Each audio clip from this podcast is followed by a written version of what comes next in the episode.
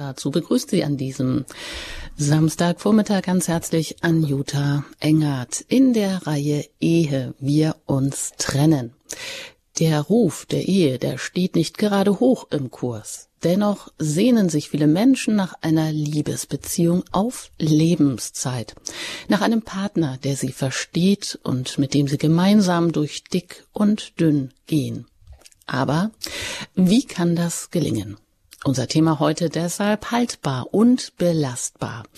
Wie bleibt unser Miteinander als Paar lebendig? Und dazu darf ich unseren Experten ganz herzlich begrüßen, den Schönstadtpater Elmar Busse. Er ist Ehe- und Familienseelsorger, Eheberater, auch spiritual im Mutterhaus der Dernbacher Schwestern und uns heute hier aus dem Westerwald aus der Nähe von Koblenz zugeschaltet. Herzlich willkommen, Pater Busse. Ja, grüß Gott, liebe Hörerinnen und Hörer. Grüß Gott, Frau Engert. Ja, um den Ruf der Ehe steht es in der Tat nicht so gut. Man kann sich fragen, wer von den, sagen wir, unter 25-Jährigen will denn heute eigentlich noch heiraten? Man liest da und in der Pandemie von historischen Tiefständen an Eheschließungen. Ja, heiraten, wozu ist das vollkommen überflüssig? Ähm, wie nehmen Sie das wahr, wenn man liest, jede dritte oder sogar jede zweite Ehe geht in die Brüche, Pater Busse? Gut, ich glaube, da müssen wir wirklich genau hinschauen. Also es ist klar, das Bundesamt für Statistik veröffentlicht jedes Jahr die Zahl der Eheschließungen und die Zahl der Ehescheidungen. Und wenn man die beiden Zahlen miteinander vergleicht, dann käme man tatsächlich zu dieser Aussage, jede dritte oder in den Großstädten jede zweite Ehe wird geschieden, aber das ist eigentlich eine Fehlinterpretation der Zahlen. Ich möchte mal ein kleines Gedankenexperiment machen. Wenn in einem Dorf 396 Familien leben und in dem Jahr heiraten vier Paare und zwei lassen sich scheiden, dann würde in der Zeitung stehen, jedes zweite Paar wird geschieden, aber in Wirklichkeit gibt es ja in dem Dorf dann 400 Paare und von denen lassen sich zwei scheiden. Das ist 0,5 Prozent. Also im Grunde genommen 100 mal weniger als eben die in den Zeitungen stehenden äh, jede zweite Ehe. Also ich habe den Eindruck, äh, das ist auch ein bisschen manipuliert, denn nach den Schauspielern sind oft die Journalisten diejenigen, die Berufsgruppe, die die äh, höchste oder mit einer der höchsten Eheinstabilitäten hat. Und dann macht es natürlich für die auch äh, ein kleines Trostlästerchen sein, wenn die sagen, wie es mir gegangen ist, so geht es ganz vielen. Dieses Cosi fan tutte, wie das Mozart da mal vertont hat, so geht es ja allen. Dann ist sozusagen das Eigenscheitern nicht so dramatisch. Also die Ehe ist tatsächlich viel besser als ihr Ruf und auch bedingt durch die höhere Lebenserwartung zeigt im Grunde genommen, äh, ist auch die Zahl der Ehedauer eigentlich in den letzten Jahren gewachsen. Ich habe einen Cousin, der war viermal verheiratet. So was verdirbt natürlich total die Statistik. Aber wenn Sie sich einfach mal selber fragen, in Ihrem unmittelbaren Umfeld, wie sieht es da aus mit der Ehestabilität, da werden Sie auch feststellen, dass da tatsächlich viel mehr stabile Beziehungen vorhanden sind, als das, was uns manchmal so ähm, ja die Propheten der Instabilität nahebringen wollen. Ja, die Propheten der Instabilität und all das, was uns auch so gesagt wird, das gesellschaftliche Umfeld. Woran machen Sie das fest? Vielleicht mal ganz kurz vorab. Was ist denn der Grund wenn einerseits so viele Menschen sich doch nach einer stabilen Liebesbeziehung sehnen und andererseits aber viele Beziehungen ähm, auch dann schnell wieder in die Brüche gehen. Gut, ich glaube, es spielt auch mit eine Rolle, wie man eigentlich vorher äh, einfach mal die Kompatibilität also die äh, Vergleichbarkeit der Lebensentwürfe, ob man die tatsächlich abklärt. Ich merke, dass manchmal Paare vor lauter Verliebtheit und weil das so schön ist, auch all die möglichen Minenfelder oder Konfliktfelder, die dann auf sie zukämen, äh, dass sie nicht den Mut haben, das praktisch vorher anzusprechen, dann könnte man schon feststellen, dass die Lebensentwürfe nicht kompatibel sind und dann könnte man sich wieder trennen. Ich äh, und auch jetzt Kollegen von mir zusammen mit Schwestern und Ehepaaren bieten ja seit vielen Jahren viertägige Ehevorbereitungskurse an. Also wo die dann wirklich in ein äh, Bildungshaus, Exerzitienhaus kommen und dann daran teilnehmen. Und neben Kommunikationsübungen und dem ganzen Thema Verstreiten lernen, Konfliktmanagement, ist eine der wichtigen Fragen tatsächlich, dass man mal die Lebensentwürfe äh, vergleicht, sind die eigentlich kompatibel? Und wenn man dann feststellt, das sind sie nicht, und dann die Paare sich nach den vier Tagen in Frieden trennen, dann haben sie auch erfolgreich einen Eheverwaltungskurs abgelegt. Also dieses Reinschlittern, dieses Verantwortungs verantwortungslose Reinschlittern, da habe ich den Eindruck, das ist tatsächlich äh, mit eine Ursache, dass dann schon manchmal nach anderthalb bis zwei Jahren die Ehen wieder auseinandergehen. Das liegt im Grunde genommen daran. Ich wundere mich auch, im Grunde genommen, keine Fahrschule äh, wirbt damit, dass man nach einer Stunde Theorie und einer Stunde Praxis äh, die Qualifikation hat, um dann zur Führerscheinprüfung anzutreten, sondern da gibt es eben doch etliche Stunden Theorie und etliche Stunden Praxis. Und etwas Vergleichbares ist im Grunde genommen das, was wir mit so einem intensiven Kurs, es gibt auch das andere Modell, sechs Abende mit Wochenabstand, dass man wirklich solide einfach mal die Dinge abklärt. Passen wir zueinander? Hat unsere Beziehung eine Chance? Und äh, also ich bin ja damals 92 mit einem Kollegen nach Wien gekommen und der hat dann dort dieses Sechs-Abende-Modell eingeführt mit Ehepaaren. Und inzwischen sind da 1200 Ehepaare durchgeschleust äh, worden durch diesen Sechs-Abende-Kurs. Und ich merke, dass einfach dann die Ehestabilität von Paaren, die diesen Kurs mitgemacht haben, dass die viel höher ist als die, die es äh, nicht so etwas machen. Mm, Sie sind ja auch schon jahrzehntelang in der ja, Ehe- und Familienseelsorge tätig und ähm, sind auch als Schönstadtpater eben in der Schönstadtbewegung sehr aktiv und die setzt sich ja auch sehr für die äh, Ehe- und Familienarbeit ein. Ähm, und Sie sagen ja auch und oder haben ja auch ein Zitat mit eingebracht, nämlich das Ergebnis von Glücksforschern, die sich darüber einig sind, dass soziale Beziehungen die größte Glücksquelle im Leben zweier Menschen sind. Und da gibt es auch eben das Zitat aus einer Langzeitstudie zweier Harvard-Professoren, die da sagen, es sind unsere sozialen Beziehungen, die wie ein Schutz für Körper, Geist und Seele wirken. Mehr als alles andere beeinflussen sie unsere Gesundheit und Zufriedenheit. Pater Busse, wie ist das? Sie geben ja auch selber Ihr Vorbereitungskurse. Sie sind da ganz auch wirklich am Puls der Zeit in der Ehearbeit. Ähm, erklären Sie das doch mal. Wieso sind genau diese sozialen Beziehungen, also vor allem auch in der Partnerschaft, wieso sind die so ein Schutzfaktor für die Gesundheit? Gut, der Mensch ist einfach ein soziales Wesen und äh, deshalb äh, erlebt auch von dem seelisch-geistigen Stoffwechsel. Wir haben es damals erlebt beim Pfarrer Sebastian Kneip, der durch die Wasseranwendungen den Körperstoffwechsel angeregt hat und dadurch Heilungs- und Vitalisierungseffekte ausgelöst hat.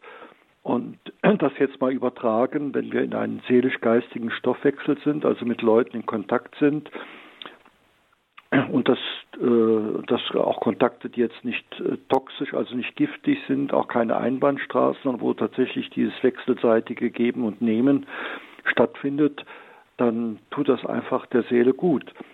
Ich möchte mal zurückkommen auf diese Studie, die Sie gerade erwähnt haben. Äh, das ist wirklich ein ganz interessantes äh, Experiment gewesen, oder das heißt kein Experiment, sondern eine Befragung von der Harvard-Universität. Das läuft seit 1938. Ursprünglich waren das zwei verschiedene äh, Untersuchungen, einmal mit 268 Studenten vom Harvard-Kolleg und dann 456 Jungen, so um die 14 aus armen Familien mit Migrationshintergrund in Boston. Später hat man diese beiden Studien zusammengelegt und äh, das bedeutet also, dass die diese dann 700 noch was äh, äh, jungen Männer bis heute inzwischen auch dann die, die Kinder und die Enkel befragt werden durch ein tiefen Interview, also ein sehr umfangreiches Material, was da ist. Und der jetzige Leiter, das hat ja schon viele Leiter gegeben, der jetzige Leiter Robert Weidinger und sein Kollege Marc Schulz haben darüber dann ein Buch geschrieben, das auch in Deutsch erschienen ist, auch wenn der Titel Englisch ist, The Good Life und wie es gelingen kann. Und äh, die haben dann also sich gefragt, äh, was letztendlich entscheidet bei denen, die heute 80 sind, konnte man da, als sie 50 waren, schon Vorhersagen treffen, aha, das ist die Wahrscheinlichkeit, dass die mal 80 Jahre werden, kann man da irgendetwas feststellen. Und interessant war, dass eben nicht die biologisch-medizinischen äh, Marker, also Cholesterinspiegel oder ähnliches, eine gute Vorhersage machen konnte, aber eben die Zufriedenheit in den Beziehungen. Also sie, die mit 50 in einem guten Beziehungsorganismus drin waren, äh, das hat sich tatsächlich ganz deutlich unterschieden äh, von denen, die dann vor 80 gestorben sind. Äh, und das ist für mich nochmal eine richtige Neuentdeckung gewesen. Das Buch kam aus dem letzten Jahr hier in Deutschland raus. Ist gleichsam nochmal eine empirische Bestätigung, tatsächlich wer sich darum bemüht, einen Beziehungsorganismus aufzubauen und zu pflegen, der hat die Chance, gesund alt zu werden. Ja, interessant. Auf den Beziehungsorganismus kommt es an. So hat er immer Busse und er stützt sich dabei auf eine Langzeitstudie. Und wenn Sie sagen, die geht seit 1938, dann ist das ja wirklich mal eine richtige Langzeitstudie, die da besagt, die Zufriedenheit in der Beziehung. Die ähm, ist der wesentliche Faktor, dass wir gesund alt werden können. Und zwar zu zweit. Aber wie geht das nun? Ganz konkret und auch in einzelnen Schritten. Darüber sprechen wir heute hier in der Lebenshilfe, ehe wir uns trennen. Ähm, haltbar und belastbar. Ja, wie bleibt denn unser Miteinander nun als Paar lebendig? Da wollen wir auch gleich ganz konkrete, konkretes Handwerkszeug mit an die Hand geben. Und auch am Ende der Sendung und nach der Sendung, da steht noch ein Kompetenzteam für Sie zur Verfügung, wo Sie auch Fragen direkt unter vier Augen beziehungsweise Ohren dann noch besprechen können. Aber alle allgemeinen Fragen, die können Sie natürlich hier auch gerne einbringen unter der 089517 008 008. Das ist unsere Hörernummer, die ich dann mehrmals hier noch durchgebe. Ähm, und genau, nach einer Musik geht es hier weiter und dann auch konkret mit den, dem, was einfach eine, das Miteinander lebendig hält, worauf muss man da als Paar achten.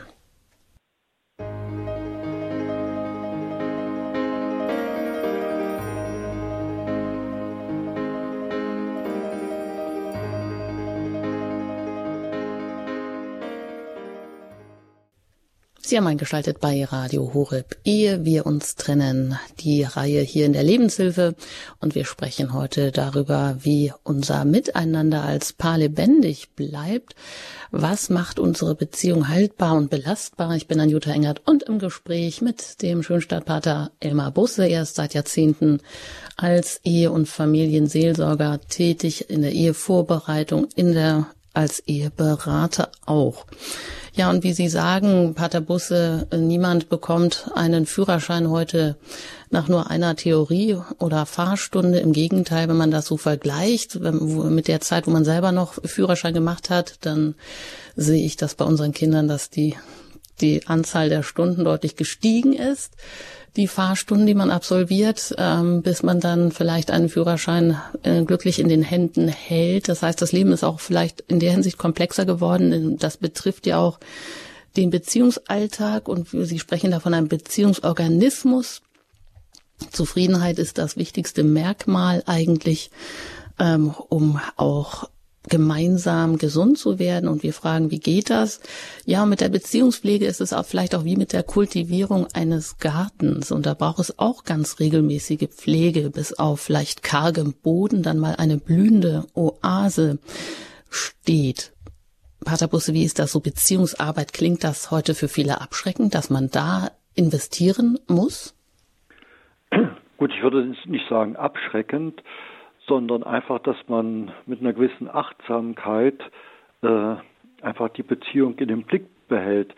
Es gibt heute tatsächlich viele zentrifugale Kräfte, die an der Ehe zerren, also wo praktisch durch die Verhältnisse die Paare auseinandergetrieben werden. Also wenn wir noch daran denken, dass vor 100 Jahren ja meist dann Arbeits- und Lebensort denken an die Landwirte oder an Tischlereien, Klempnereien, das waren Familienbetriebe. Und das ist ja praktisch der Arbeitsort und der Wohnort fällt auseinander. Man verbringt oft ja acht Stunden am Tag mit anderen Leuten, nicht mit dem Ehepartner. Und deshalb ist es durchaus sinnvoll, dass man da ganz bewusst gegensteuert und das Miteinander pflegt. Und da gibt es ja den äh, Paartherapeuten, der leider relativ früh gestorben ist, Michael Lukas Möller, der aufgrund seiner Beobachtung dann festgestellt hat, Paare, die sich einmal in der Woche einen Abend für die Beziehungspflege reservieren und dann miteinander ins Gespräch kommen, wie geht's dir mit mir? Und umgekehrt, dass das im Grunde genommen das beste Mittel ist, um sozusagen dieses unmerkliche Auseinanderdriften äh, dem gegenzusteuern. Interessanterweise hat der Gründer Schönschluss, Herr Pater Kentenich, als er in Milwaukee war und mit Ehepaaren angefangen hat zu arbeiten, in Deutschland hat er vorher mit Schwestern und Priestern, also mit ehelosen Menschen gearbeitet und in den USA hat er dann mit Familien angefangen. Und dann hat er auch das äh, den Paaren empfohlen, also einmal in der Woche einen Beziehungspflegeabend, anderthalb Stunden, gemeinsam zurückschauen, was haben wir eigentlich erlebt, wie haben wir das erlebt, gemeinsam nach vorn schauen, was kommt auf uns zu, auch die Sehnsüchte, die Hoffnungen, die Ängste, gemeinsam nach oben schauen, also das Ganze mit Gott in Verbindung bringen und sich gemeinsam belohnen. Also diesen Viererschritt hatte den Paaren empfohlen. Und eben, wie Sie schon erwähnt haben, in der Wüste wächst kein Unkraut, aber da wächst eben auch gar nichts. Also dort, wo einfach äh, ein Biotop ist, wo tatsächlich was wachsen kann, da muss man sicherlich auch Unkraut jäten. Sie kennen vielleicht aus der Geschichte vom kleinen Prinzen, wo dann die Affenbrotbäume rausgejätet werden müssen, damit sie nicht den Planeten sprengen. Also eine bildhafte poetische Sprache, die aber das doch deutlich macht. Wöchentliche, regelmäßige Kommunikation ist das A und O. Und da geht es eben nicht um Information, sondern tatsächlich, dass man auf die Beziehung schaut. Wie geht es dir mit mir? Ähm, und dieses, dass man auch immer wieder Gefühle zum Ausdruck bringt und durchaus mal dieses Wörtchen Ich liebe dich oder das hast du gut gemacht, dass man also eine Kultur der Komplimente auch entwickelt, die allerdings eben nicht äh, falsch sein soll, sondern die sollte auch äh, auf äh, wirklichen Beobachtungen beruhen. Und wenn man das dann macht, also gegenseitig so ein wertschätzendes Klima in der Partnerschaft äh, aufbaut, dann ist man eigentlich auf einem guten Weg. Natürlich ist es so, dass in der Verliebtheitsphase man ja manchmal die realen Beobachtungen ergänzt durch ein paar Puzzlesteine, die mit der Wirklichkeit nichts zu tun haben. Und dann hat man den Märchenprinzen, die Märchenprinzessin gefunden und in der Belastung des Alltags merkt man, hoppla, das ist ja auch nur ein Mensch mit Grenzen. Aber dass wir da einfach einen gewissen Realismus haben und sagen, Verliebtheit ist nicht Liebe. Also Verliebtheit bleibt ja im Reagieren stecken auf die Vorzüge des anderen. Und wenn ich mein jetzt Verliebtheit mit Liebe verwechsle und merke dann, der enttäuscht mich ja, dann ist dieses Verliebtheitskonto schnell abgebucht und dann geht man auseinander, anstatt zu begreifen, nein, wir Menschen sind eben nicht der liebe Gott, wir sind nicht vollkommen, wir sind keine Superwesen, sondern der andere hat das Recht, Fehler, Grenzen, Macken zu haben. Und deshalb ist so wichtig, dass äh, zu dieser Entscheidung, ich habe mich für dich entschieden und die stelle ich nicht mehr in Frage, muss dann dazu kommen, wie es auch Paulus in 1 Korinther 13 betont, die Liebe erträgt alles. Also eine dauerhafte Beziehung ohne eine Kultur der Barmherzigkeit, also Liebe angesichts der Fehler des Geliebten, die, die geht nicht. Dann bleibe ich tatsächlich nur im Verliebtsein stecken und das ist sehr instabil. Das hat sich nach zwei, drei Jahren dann äh, erledigt. Also das wäre schon somit eine der wichtigen Schlüsselqualifikationen, dass man gelernt hat, miteinander barmherzig umzugehen. Ich sage es mal so, einen Partner bekommt man nicht netto, also nur die guten Eigenschaften, sondern man bekommt die nur brutto als ganzen Menschen. Und dann hat er auch das Menschenrecht, Fehler und Grenzen zu haben. Und deshalb ist es so wichtig, dass man äh, eine Kultur der Barmherzigkeit entwickelt. Und dazu gehört natürlich auch, dass man den Mut hat, auch um Verzeihung zu bitten. Und da merke ich auch, da ist unsere Sprache verräterisch. Das Wort Verzeihung ist aus dem Sprachgebrauch fast ganz verschwunden und wird durch das Wort Entschuldigung ersetzt. Aber Entschuldigung ist ja was ganz anderes. Entschuldigung meint, was auf den ersten Blick wie Schuld aussah, wird wegerklärt. Wenn also ein Kind krank ist, es gibt in Deutschland die Schulpflicht äh, und das Kind kommt nicht zur Schule, dann werden die Eltern dafür haftbar gemacht. Und wenn dann aber äh, nach einer Woche dann das Kind wieder in die Schule kommt mit einer Entschuldigung und wo dann erklärt wird, das Kind hatte 40 Fieber, deshalb konnte es nicht kommen, dann ist das, was auf den ersten Blick wie Schuld aussah, dann weg erklärt. Es ist also tatsächlich keine Schuld. Aber wenn ich um Verzeihung bitte, dann sage ich doch, ich bin an dir schuldig geworden, sag wieder neu Ja zu mir. Und diese Kultur der Barmherzigkeit, die ja durchaus im christlichen äh, einen hohen Stellenwert hat, es gibt kaum ein Thema, was Jesus so zentral ansieht wie eine Kultur der Barmherzigkeit.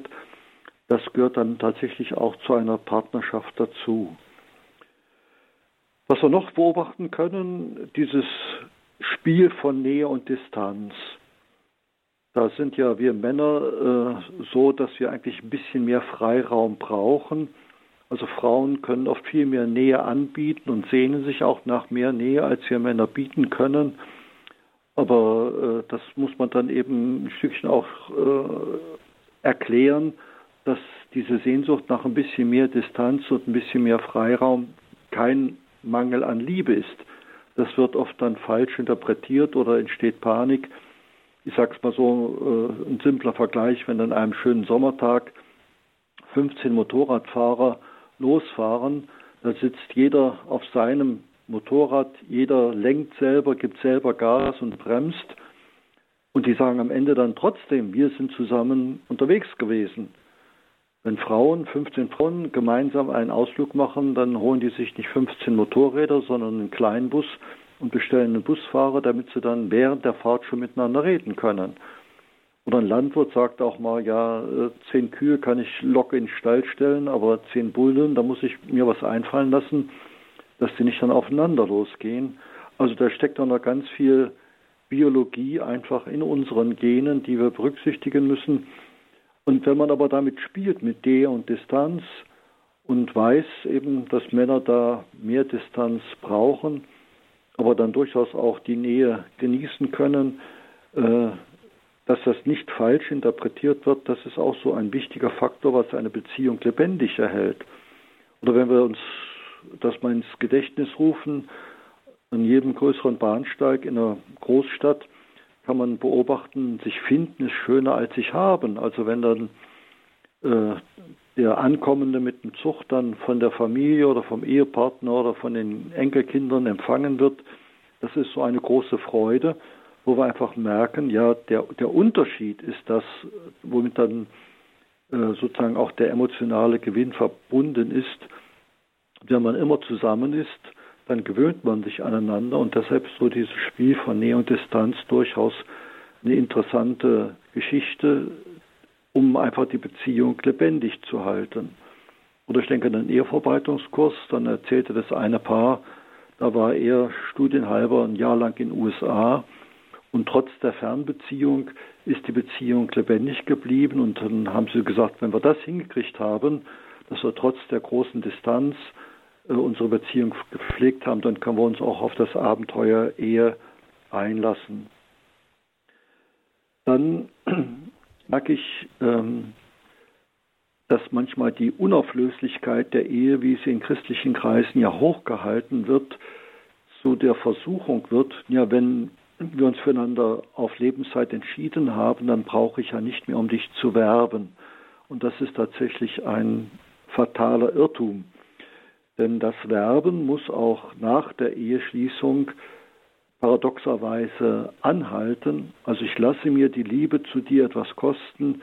Ich beweise dir immer wieder, was du mir wert bist. Ich möchte mal einen Vergleich gebrauchen. Ich habe ja viele Jahre Zeltlager gemacht und da gab es immer abends ein Lagerfeuer. Und wenn man nicht immer wieder mal ein Stückchen Holz auf das Lagerfeuer gelegt hat, dann blieb nur die Asche übrig. Und dieses Holz auf das Lagerfeuer, das ist genau, ich lasse mir die Beziehung zu dir was kosten. Also ich äh, nehme auf dich Rücksicht, ich gehe auf deine Wünsche ein, auch wenn mir das jetzt selber nicht so viel Spaß macht.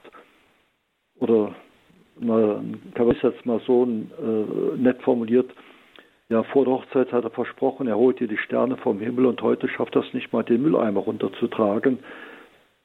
Also da merken wir tatsächlich äh, dieses, dieses falsche Verständnis, äh, Unauflöslichkeit würde beheißen, jetzt bist du mir sicher, jetzt muss ich nicht um dich werben. Nein, das Gegenteil ist der Fall.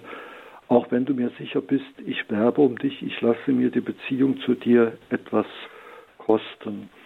Das scheint mir so ein wichtiger Punkt zu sein. Und ich möchte mal zurückkommen äh, auf dieses Klima der Wertschätzung. In Epheser 4,28 heißt es, über eure Lippen komme nur ein Wort, das dem anderen gut tut, das dem anderen nützt. Also äh, klar, jetzt es muss auch möglich sein, dass man einander kritisiert, aber das sagen alle Konfliktforscher. Am besten ist, wenn man die Kritik wie beim Sandwich in die Mitte packt, also vorweg ein Kompliment, hinterher ein Kompliment und dann dem anderen keine negativen Motive unterjubeln, und keine Verallgemeinerung unterjubeln. Also dieses Wörtchen immer und nie bei der Kritik, das sind so richtige Beziehungskiller. Aber dass man einfach sagt, das jetzt hat mich gestört oder das hat mir wehgetan, wie können wir dann in Zukunft das vermeiden? Und wenn dann so zwei Ehepaare sich als Problemlöser verstehen und nicht als Rechthaber, dann sind sie eigentlich auf einem guten Weg, und dann kann tatsächlich eine Verletzung, die einer dem anderen zugefügt hat, dazu führen, dass man mal guckt, wie können wir denn in Zukunft das vermeiden. Dann möchte ich noch äh, hinweisen auf die Chancen, die wir haben als Christen. Äh, in der katholischen Kirche ist ja die Ehe ein Sakrament der evangelischen Kirche, Martin Luther spricht, die Ehe ist eine Schöpfungswirklichkeit. Das heißt, Gott hat nicht nur die, die, die Planeten, die Sonne, den Mond, die Erde, die Bäume, die Tiere, die Vögel geschaffen, sondern er hat tatsächlich auch soziologische Wirklichkeiten geschaffen und dazu gehört tatsächlich auch die Ehe. Also früher dachte ich auch, Martin Luther, da kannte ich nur das Zitat von ihm, die Ehe ist ein rein weltlich Ding und was die Ehe zusammenhält, ist der Kinderdreck. Also eine eigentlich äh, sehr negative Äußerung, aber nein, äh, Martin Luther hat tatsächlich die Ehe als Schöpfungswirklichkeit, als Konkreation, ist also mitgeschaffen von Gott gedacht, weil er eben weiß, es ist nicht gut, dass der Mensch allein sei. Und wenn wir also davon ausgehen, dass die Ehe ein Sakrament ist, dann können wir auch davon ausgehen, Gott selber möchte, dass diese zwischenmenschliche Erfahrung der Treue, der Zuverlässigkeit Abbild der Bundestreue Gottes ist, dann können wir durchaus auch in schwierigen Zeiten einfach mal Gott bitten, wirke doch ein Wunder, dass wir neu zueinander finden. Da erlebe ich, dass manchmal eben, wenn es kriselt, haben beide ein schlechtes Gewissen und dass sie nicht den Mut haben, um ein Wunder zu bitten. Aber da möchte ich die Paare, die tatsächlich jetzt so äh, Krise, also im Kriselzustand sind, dass sie doch den Mut haben, Gott um ein Wunder zu bitten, nicht weil sie so brav waren, sondern eben weil einfach Gott selber Interesse daran hat, dass die Ehe gelingt. Also man kann durchaus auch sagen, ja, Gott hat ja am Hochzeitstag auch sein Ja dazu gesagt. Ein Kabarettist meinte mal, Ehe ist die Abkürzung von einer Herr in der Mitte und eine. Und wenn der Herr fehlt, wird aus dem Wort Ehe das Wort Ä. Also da fehlt tatsächlich etwas Wesentliches. Wenn wir also immer wieder auch uns an Gott wenden, auch als Paar, das hat auch noch äh, einen interessanten Nebeneffekt. Wenn Paare regelmäßig, am besten jeden Abend, persönlich frei miteinander laut beten, das ist auch nochmal eine solche seelisch-geistige Intimität. Dadurch entsteht auch ganz, ganz viel Nähe. Und um diese schöne Möglichkeit sollte man sich nicht betrügen.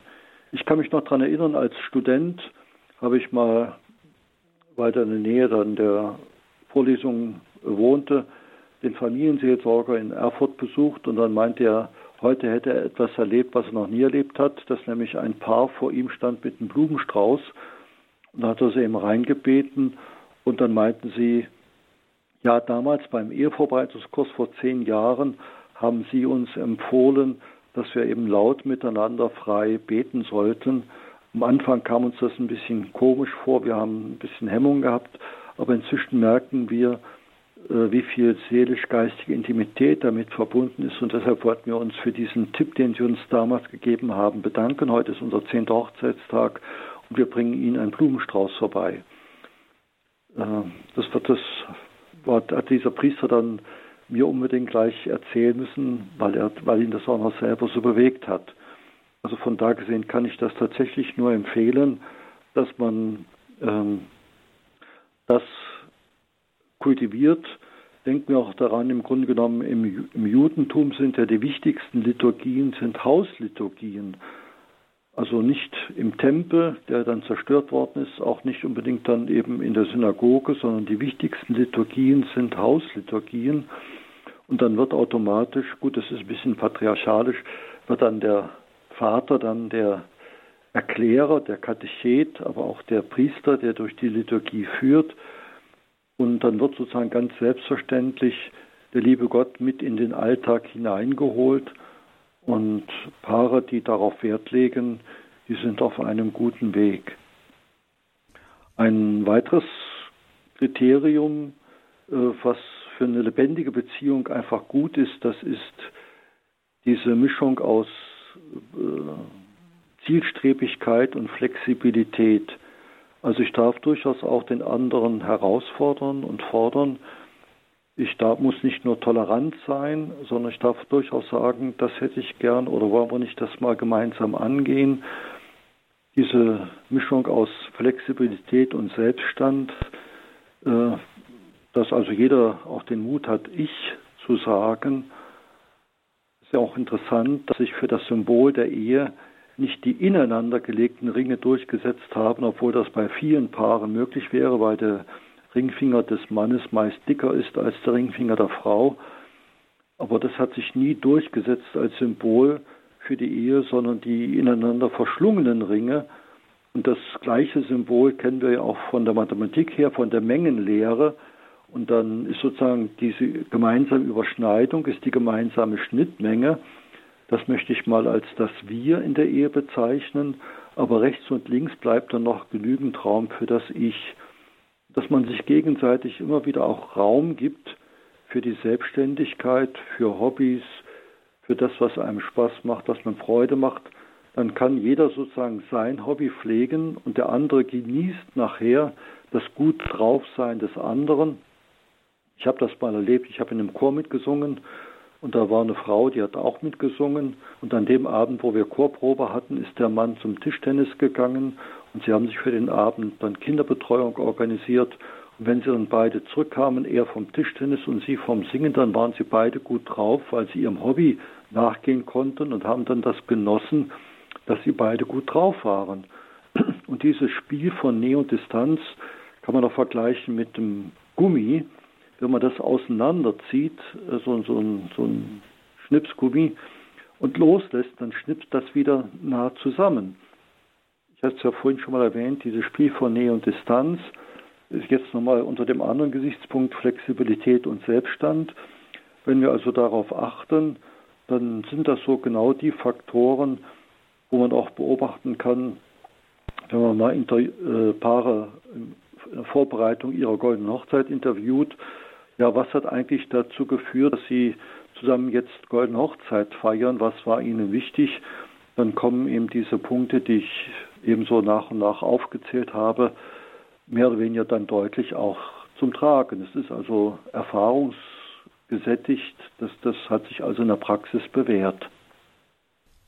Ja, vielen Dank, Pater Busse, für diesen ganzen Blumenstrauß an Impulsen und Bildern. Ich denke, das ist auch immer ganz wichtig, dass man ein Bild hat, dass man sich dann in der konkreten Situation vielleicht erinnert, doch einen anderen Handlungsweg, anderes Handlungsmuster einzuschlagen, dass Sie uns diesen Blumenstrauß weiterreichen, den Sie einmal von einem Paar bekommen haben, das sich bei Ihnen nach zehn Jahren gelungener Ehe bedankt hat, weil Sie sich daran erinnert haben, ähm, und das umgesetzt haben, den Tipp, jeden Abend miteinander frei zu beten ähm, um da auch ja zu verzeihen, eine seelisch-geistige Intimität zu pflegen, vor allem auch das Sakramentale der Ehe mit einzubeziehen, dass er der Dritte im Bunde ist, nämlich im Jesus, der einfach hilft, wenn wir oft vielleicht nicht weiter wissen.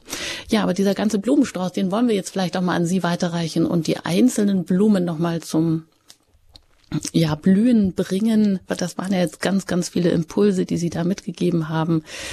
Und ich denke da an das eine Bild vom Sandwich, also wer vielleicht auch gerade wieder so in die Kritikfalle geraten ist, kann sich ja vielleicht daran erinnern beim nächsten Mal, wie er gerne Kritik serviert bekommen möchte. Vielleicht eben als Sandwich. Die Kritik ist also wirklich nur die mittlere Schicht, die schön eingepackt ist, oben und unten in ein echtes Kompliment. Und so kann es dann auch gelingen.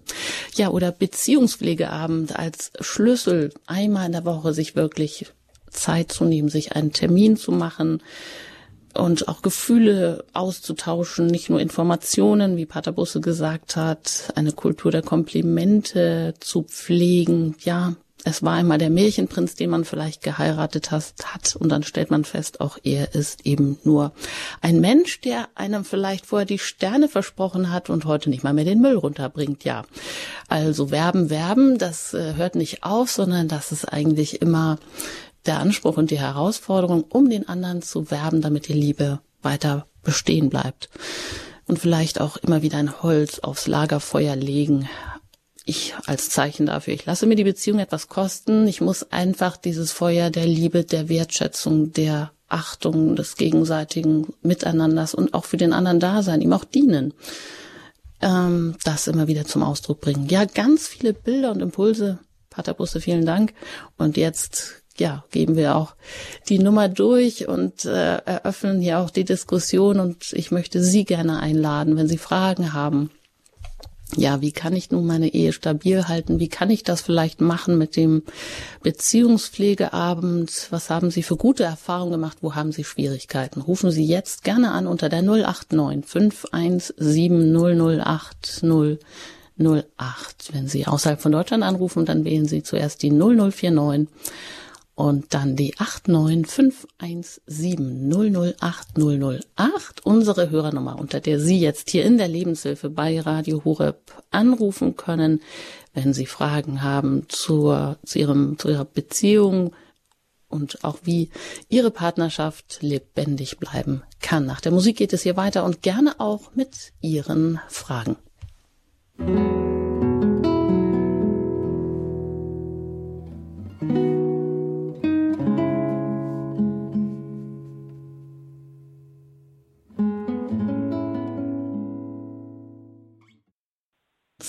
Trennen, die Reihe, die wir heute unter das Thema gestellt haben.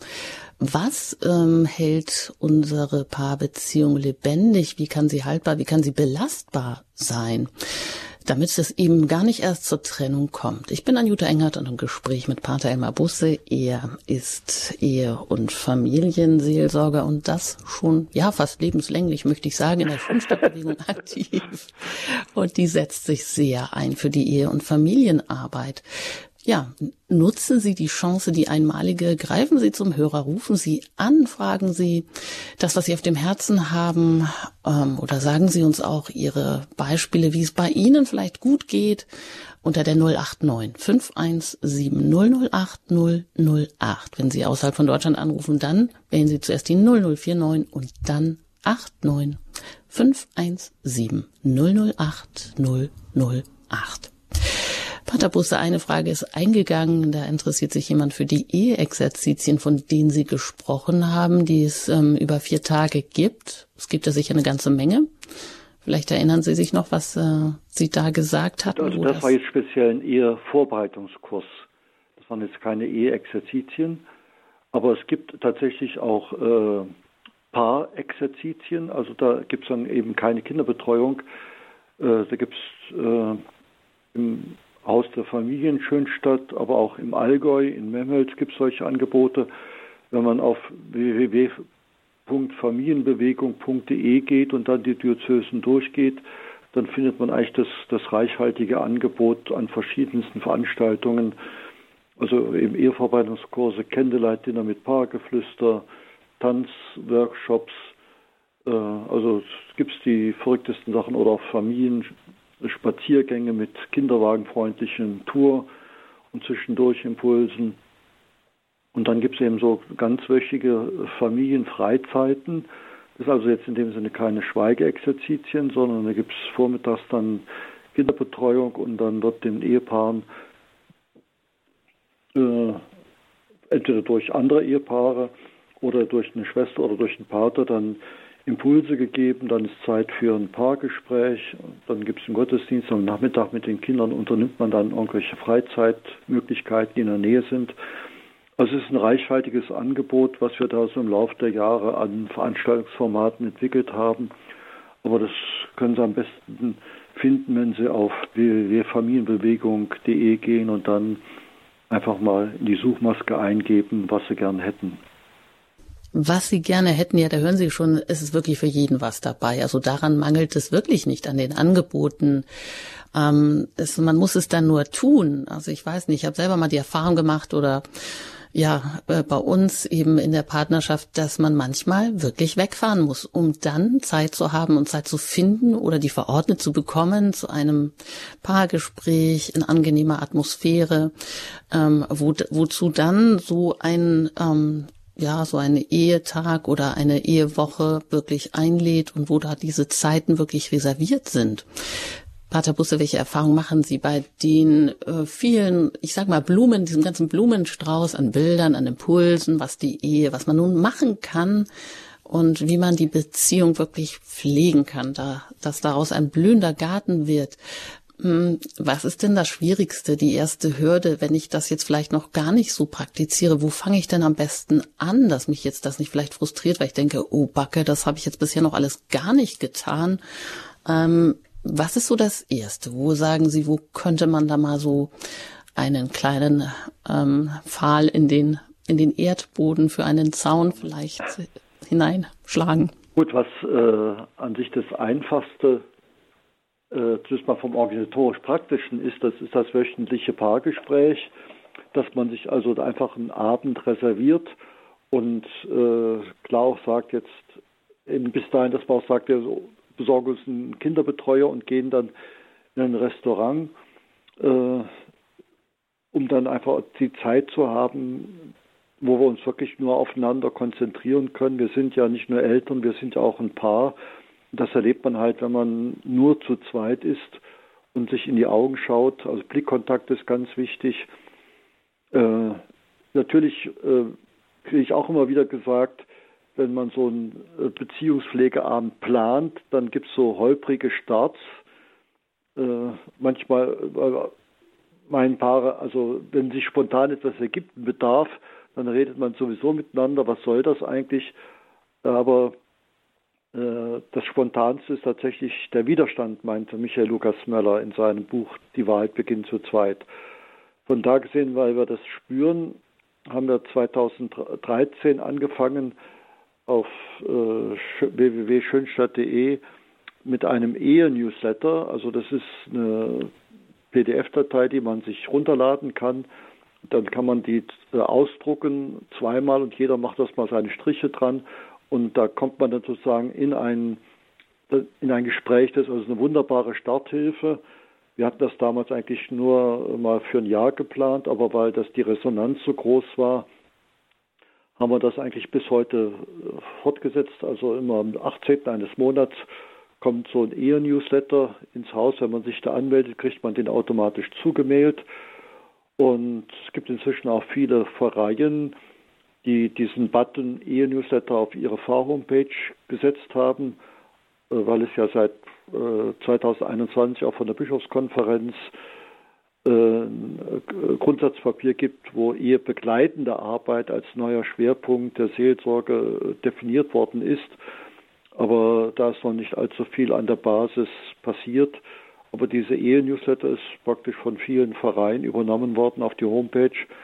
Und so eine Starthilfe, also so zwei A4-Seiten, die man dann gemeinsam liest und darüber ins Gespräch kommt, äh, das hat sich doch als, äh, als gute Hilfe herauskristallisiert. Also dieses wöchentliche Paargespräch, dass man das hält.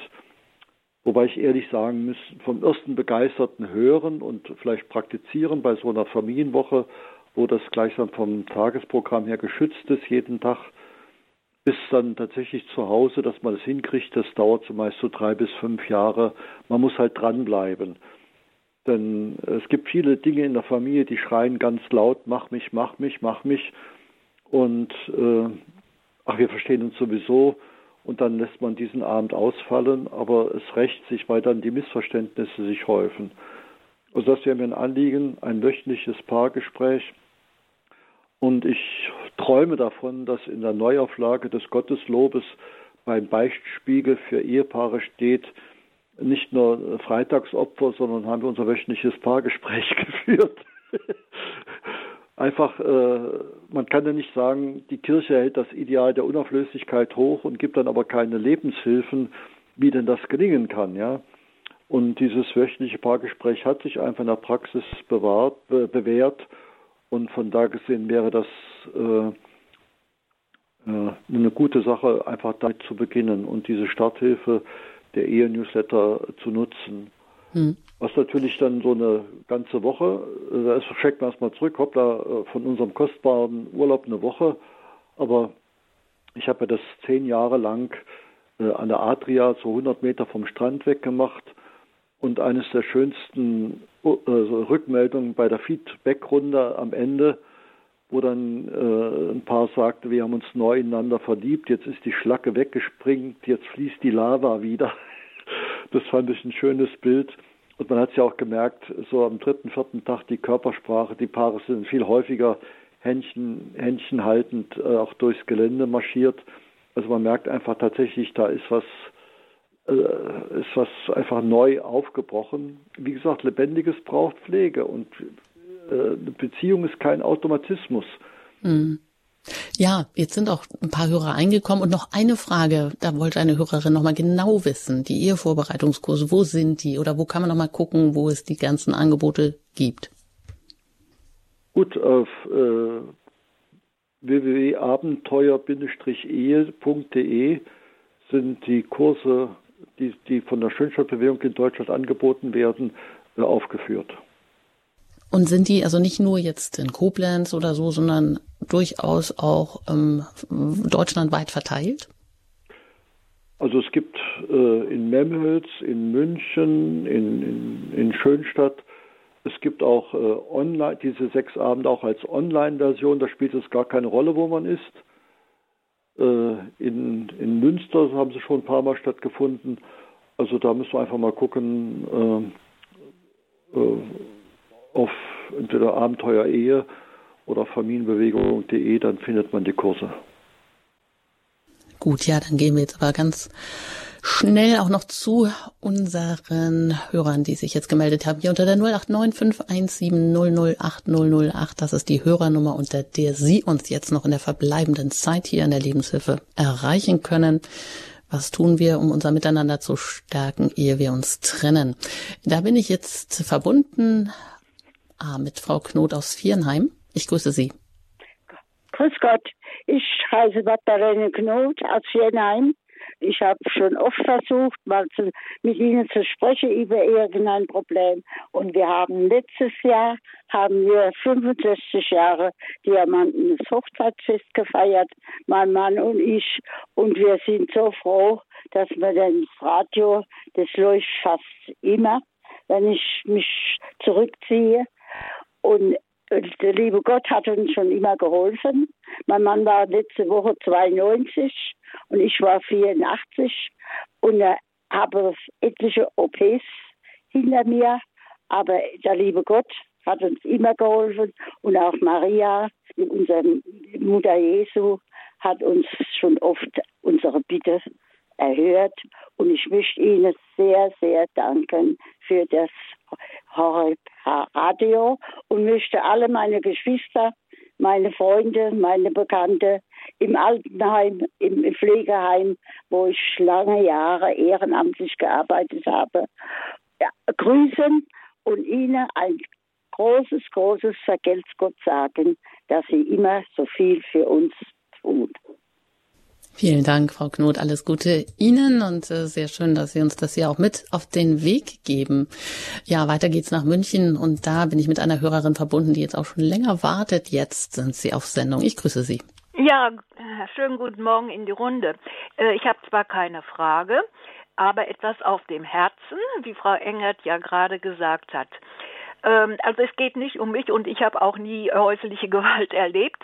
Ich habe vorhin ähm, äh, in, im Deutschlandfunk, eins meiner Lieblingssender, ein, eine Sendung gehört und da ging es um häusliche Gewalt und Gewalt in der Ehe.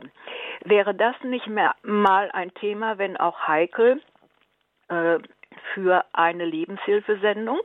Es ist sehr heikel, dieses Thema, ich weiß, und man müsste vielleicht den Programmdirektor fragen. Ja, danke für den Hinweis. Das können wir gerne aufnehmen. Vielleicht fragen wir kurz auch. Äh, ein kleiner Hinweis noch, ja. ja. Nur, nur ein kleiner Hinweis, ja. Ach, islamische Ehen, ja, Ausrufungszeichen. ja, da gibt's ja, ja, da ist, da ist dem Mann ja die Gewalt erlaubt mhm.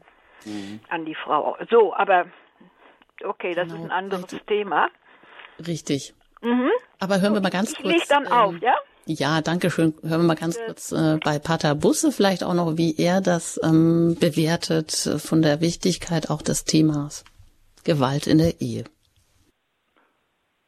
Äh, gut, das äh, ich habe das mal mal erlebt, wo auch dann ein, ein Mann in einer Stresssituation war, äh, praktisch beruflich, der ist Entwicklungsingenieur, dann haben sie ein Haus gebaut, drei Kinder, und dann ist etwas passiert, was eigentlich nie passieren sollte, dass er tatsächlich seine Frau geschlagen hat.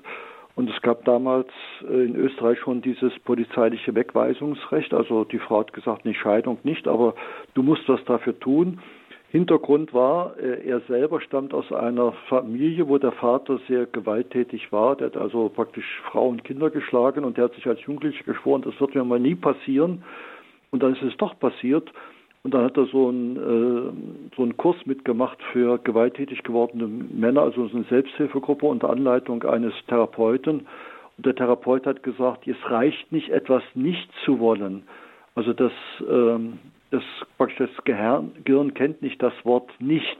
Denken Sie mal nicht an Rot, das geht nicht. Und das war das äh, Dolle in dieser in diesem, in diesem Thera- Gruppentherapie, dass man dann einfach erstmal die Körpersignale, wenn ich also unter Spannung äh, bin, woran merke ich das? Diese buchstäbliche Faust in der, in der Tasche, das kennen wir von Sprichwort, oder dass sich die Nackenhaare aufstellen. Und wenn ich einfach das merke, ich stehe unter Spannung, dann nützt das überhaupt nichts, dass ich sage, ich will aber ein guter Familienvater sein und möglichst schnell von der Arbeit nach Hause kommen, sondern macht es durchaus Sinn, dass erstmal eine Stunde das Fahrrad nimmt und die Pedale tritt, um sagen, diese körperlichen Spannungen abzubauen oder sich eine Stunde ans Schlagzeug setzt, weil äh, er dann sozusagen gefahrlos ist äh, für Kinder und Frau. Das fand und dann praktisch nachdem es dann klar war, dass er diesen Kurs besucht hat, dann sind die wieder zusammen und dann war es auch äh, gut. Es ist also dann auch nie wieder passiert. Aber wie gesagt, es reicht nicht aus, etwas nicht zu wollen. Man muss sozusagen dann Alternativen haben. Das ist auch ein guter Hinweis für alle Vorsätze, die man dann jetzt auch vielleicht hat. Also nicht nur die negative Vermeidungsstrategie, dann ist man fixiert auf diesen negativen Punkt, bringt nichts, sondern dem eine positive Handlungsstrategie schon mal entwickeln, entgegensetzen. Ja, danke. Ja, und dass man auch einfach mal externe Hilfe in Anspruch nimmt. Ich meine, jetzt für einen Betrieb, also für, für einen Familienbetrieb ist es eigentlich kein ehrenrührige Aktion, dass man sich sagt, wir gönnen uns einen Steuerberater, weil das Steuerrecht so kompliziert ist, da gibt es die Kompetenz, die holen wir uns dazu. Oder Firmen, dass die auch einen Unternehmensberater mal äh, in den Betrieb holen, um einfach mal zu gucken, wo können wir was optimieren. Aber ich habe den Eindruck, jetzt gerade wenn es um Ehe, also um etwas Privates geht, dann hat man so eine große Scheu, dann äh, sozusagen fremde Kompetenz mal reinzuholen. Dabei haben wir in Deutschland ein sehr gutes Netz von der Caritas und auch von der Diakonie für Ehe- und Lebensberatung, dass man das rechtzeitig in Anspruch nimmt. Die dort arbeiten, die sagen alle, Mensch, wären doch die Paare zwei, drei Jahre früher gekommen, dann hätten sie noch viel mehr Hoffnung. Das merke ich auch jetzt gerade, wenn sowas chronisch immer wieder dysfunktional ist, wie mühsam das ist, dass, dass man überhaupt denen die Hoffnung wieder vermittelt, ihr könnt neu zueinander finden, wenn ihr das und das dazulernt. Ähm, also die Kompetenz gibt es ja, man weiß ja, äh, wie etwas geht, wie man Konflikte auf eine faire Art und Weise lösen kann. Äh, das kann man ja lernen. Das ist ja nicht eine Frage der Motivation, sondern der Kompetenz und die ist vermittelbar. Aber wenn tatsächlich jemand so chronisch gewalttätig wird, da ist, glaube ich, eine, eine Grenze überschritten.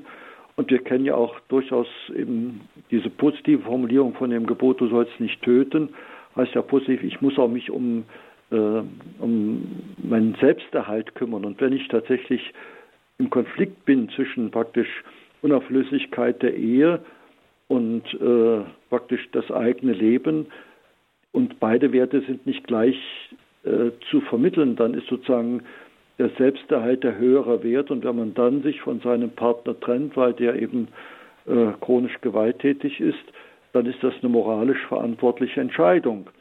Aber wie gesagt, also fremde Hilfe viel eher in Anspruch nehmen und da gibt ja, es eigentlich viel, so wie das in Unternehmen sowieso und beim ähm, ja anderen Dingen eigentlich ganz normal ist. Und auch hier bei Radio Horeb können Sie auch gleich noch ein Kompetenzteam in Anspruch nehmen, das auch für knifflige und persönliche Fragen für ein vier Augen- oder Ohrengespräch Ihnen gleich dann noch zur Verfügung steht. Aber jetzt haben wir noch Hörer, die wir auch hier direkt noch schnell live auf Sendung nehmen möchten. Und da bin ich jetzt aus Lengries verbunden mit Frau Zappel. Ich grüße Sie hier in der Lebenshilfe.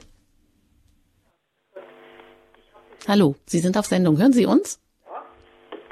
Äh, jetzt geht's jetzt? Ja, okay, jetzt sind Sie die dran. Lautsprecher an.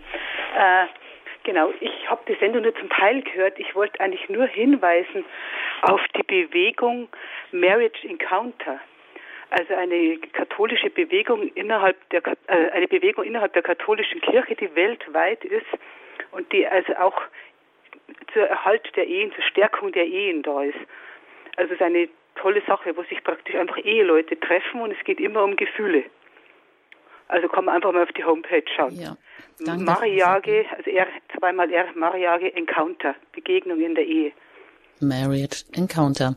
Waren auch schon Sendungen auf Horeb, aber ich wüsste nur einfach, äh, dass man es mal gehört hat. Sehr schön. Danke für den Hinweis. Alles Gute Ihnen nach Lengries. Ja, Frau wiederhören. Auf Wiederhören. Und zu guter Letzt noch hier in der Sendung Herrn Schröttke darf ich begrüßen aus Neuss. Ja, grüß Gott, danke, dass ich was sprechen darf. Der Pater Busse, Ihre Ausführungen als Jahre sehr hervorragend. Was ich da so gehört habe, also manches Mal hätte ich gerne mit was sagen müssen, jetzt muss ich was anderes sagen. In dem Beispiel, was Sie zu Anfang brachten, mit dem, äh, dass man auch eine getrennte Zeit aushalten kann und Umgang zu haben. Ich habe es dummerweise anders gemacht. Ich habe immer wieder verzichtet nach dem Motto, ja, du liebst mich nicht und verlass mich nicht, ich habe sonst niemanden, bis hin zu Sprüchen, die ich dann gehört habe. Ich habe die beneidet, die sich schon beim Abitur umgebracht hat. Erst nach 24 Jahren hat mir eine Kindergärtnerin gesagt, eine Frau, die sowas sagt, macht das nicht, die manipuliert. Wenn in einer Ehe Narzissmus und die Religion als Alibi benutzt wird, nach dem Motto, der Firma muss ja zu Diensten sein, dann sollte man vorher gehen, ehe man verkümmert. Dann nützt nämlich jegliche Therapie nicht, dass das Wort als Alibi benutzt. So nach dem Motto, wir sind ja beim Therapeuten gewesen, ich habe mich bemüht und dann wird man Stück für Stück kaputt gemacht. Der letzte Satz war nachher, ich wollte ja gar nicht vier Kinder, das dritte war mir schon zu viel. Da hilft dann tatsächlich nichts, auch wenn man verzichtet, selbst auf sein Fahrradfahren oder so, nach dem Motto, Hilfe, wenn das passiert, dann, dann kriege ich das nicht mit. Und wie soll ich das aushalten und solche Sätze? Wenn man auf diese Art und Weise zermürbt wird, dann nützt auch nicht, dass ein Priester einen Segen verpasst und einen Doktortitel über die, äh, über die Ehe schreibt und das meiste von Professor Martin abschreibt. Das wollte ich mit hineingeben. Dann mhm. ist sogar ein Weihbischof ja. nur ein, äh, ein Priester, der sich die Fründe sichert und einen Titel haben will. Und dann nützt auch ein Segen von so einem Typen nichts. Aber vielleicht haben wir noch etwas, was Ihnen doch nutzt bei dieser ganzen, ich vielleicht möchte auch auch sagen, eine freundschaftliche Beziehung zu anderen Leuten wieder aufbauen und in die Messe gehen. Das habe ich nie aufgegeben, so wie als mhm. ich alleine war und die Philosophie gemerkt habe, wie das kaputt geht. Nach dem Motto, wenn ich alles in Zweifel stellen kann, das lasse ich nicht. So muss man auch bei Gott bleiben. Das ist das eine. Und das andere ist eine freundschaftliche Beziehung. Unter Umständen sogar Körperlichkeit zulassen selbst wenn es dann Sünde ist, nur damit man nicht verzweifelt. Herr Schröttke, vielleicht darf Ihnen Pater Busse noch etwas Gutes zusprechen. Gut, wir müssen einfach mal sagen, es gibt tatsächlich viele Menschen, die sind eher unfähig. Aber das erkennt man natürlich äh, oft schwierig, äh, wenn man auch jetzt psychologisch jetzt in dem Sinne ist. Man sagt, wenn beim Abitur hat man kein, kein absolutes äh, Psychologiestudium hinter sich. Deshalb gibt es ja auch die Möglichkeit, dass äh, kirchliche Ehegerichte äh, eine Ehe annullieren, auch nach äh, Jahren, auch, auch wenn schon Kinder da sind, einfach weil man feststellt durch ein psychologisches Gutachten, da ist einer von den beiden praktisch tatsächlich nicht beziehungsfähig und deshalb kann er eigentlich das, was er bei der Hochzeit verspricht, gar nicht versprechen. Ja, es gibt ja äh, eine äh, Paarberaterin Stefanie Stahl aus Trier, die da sehr viel über diese Problematik des Narzissmus äh, geschrieben hat und die Beziehungsunfähigkeit. Äh, das müssen wir einfach tatsächlich sagen. Es gibt Menschen, die sind einfach beziehungsunfähig und dann äh, sollte man mal mit jemandem, der da im Ordinariat im Ehegericht auch äh, arbeitet, seinen Fall schildern und äh, lässt sich tatsächlich da die Ehe annullieren. Wie gesagt, der, wenn der eine äh, kaputt gehen will und ich kann ihn nicht daran hindern, dann muss meine Ohnmacht akzeptieren, aber er hat nicht das Recht, dass er mich mit kaputt gehen lässt. Das ist mir ein ganz, ganz wichtiger Satz. Aber wie gesagt, in den 44 Jahren äh, Priester sein ist mir das, glaube ich, viermal, fünfmal passiert, dass ich tatsächlich, das waren eigentlich immer Frauen, auch gesagt habe, lassen Sie sich jetzt äh, scheiden von Ihrem Mann, sonst sind Sie in einem halben Jahr so kaputt gespielt, dass Sie nicht mehr in der Lage sind, so eine Entscheidung zu treffen. Wie gesagt, es kommt ganz, ganz, ganz selten vor. Normalerweise kämpfe ich für den Erhalt der Ehe, aber es gibt tatsächlich so Situationen, wo, wo man sagen muss, äh, damit der Mensch nicht nur überlebt, sondern lebt, ist tatsächlich eine Trennung äh, eine verantwortliche ethische Entscheidung. Ja, und wir waren heute im Gespräch, äh, genau, dass wir es nicht zur Trennung kommt, ehe wir uns trennen. In dieser Reihe ging es heute darum, wie unser Miteinander als Paar lebendig bleiben kann. Was macht die Ehe haltbar und belastbar? Wenn Sie vielleicht das auch nochmal schwarz auf weiß in den Händen halten möchten, dann können Sie sich auch das Buch besorgen von Pater Elmar Busse, Schlummernde Chancen für Paare, die wachsen wollen. Da finden Sie 35 Impulse als Starthilfe für ein intensives Partnergespräch. Diesen Hinweis finden Sie auch bei uns im Programm unter dem Hinweis auf Details. Alles weitere können Sie auch erfahren, den monatlichen Ehe-Newsletter oder wo Sie auch Ehevorbereitungskurse, Eheseminare, Candlelight-Dinner etc. finden unter schönstadt.de, also www.schönstadt.de. Ich danke Ihnen ganz herzlich, Pater Busse, dass Sie heute sich die Zeit genommen haben und uns hier wirklich wertvolle Bilder, Impulse für das eine gelingende Ehe mit an die Hand gegeben haben. Danke Ihnen und auf Wiederhören, Pater Busse. Auf Wiederhören. Bleibt noch zu sagen, ich wünsche Ihnen einen gesegneten Tag. Ihre Anjuta Engert.